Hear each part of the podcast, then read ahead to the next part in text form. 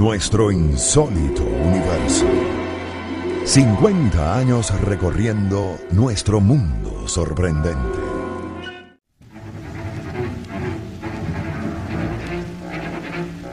El encuentro de Sebastián Perego con algo que algunos dicen pudo ser el diablo, supuestamente ocurrió en 1964 y se supo gracias a soldados desertores del ejército fidelista que lo relataron.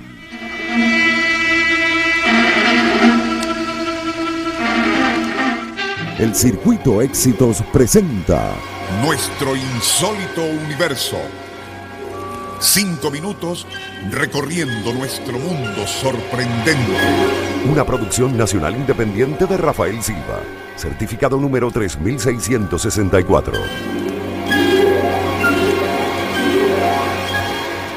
Todo comenzó con la demolición de una torre semi-derruida en la costa noroeste de Cuba para construir allí una estación de radar. Fue al remover los cimientos cuando los obreros encontraron una amplia fosa con restos humanos de evidente antigüedad.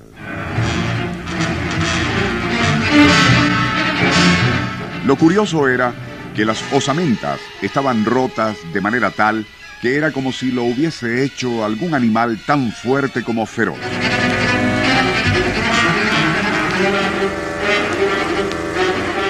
Fue cuando desaparecieron otros tres milicianos durante guardias nocturnas que intervino el servicio de inteligencia. Se asignaron varios especialistas para estudiar el terreno, ubicando en puntos estratégicos a tiradores expertos con dispositivos infrarrojos para ver en la oscuridad.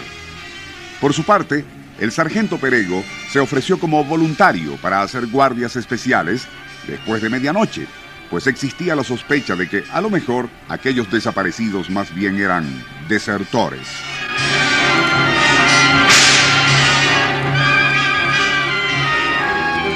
Pero cierta madrugada, los oficiales que vigilaban a las instalaciones desde lugares circundantes detectaron con sus miras infrarrojas algo sumamente extraño en la terraza del puesto de vigilancia.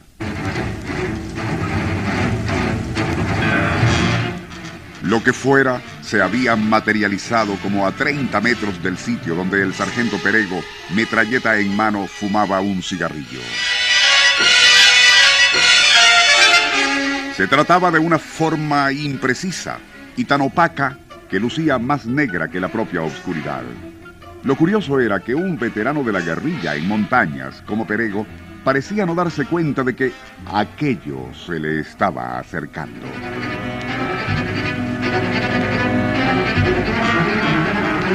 El teniente Noel Baraquizo, quien había estado observando todo con su visor infrarrojo, tras un instante de incertidumbre, optó por disparar a fin de que Perego reaccionara.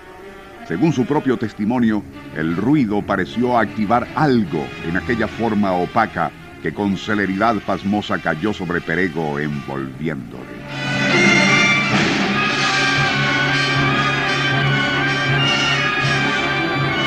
Sonaron las alarmas en toda la base y se encendieron potentes reflectores.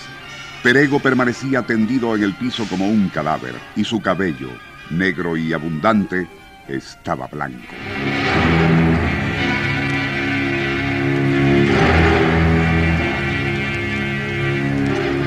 El uniforme de faena despedazado y su piel desgarrada por raras heridas longitudinales.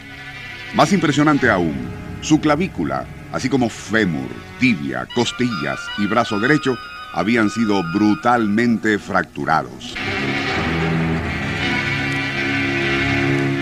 Partes de la metralleta estaban inexplicablemente aplastadas. Lo anterior parecía inventado, absurdamente ficticio. Quizás lo fue.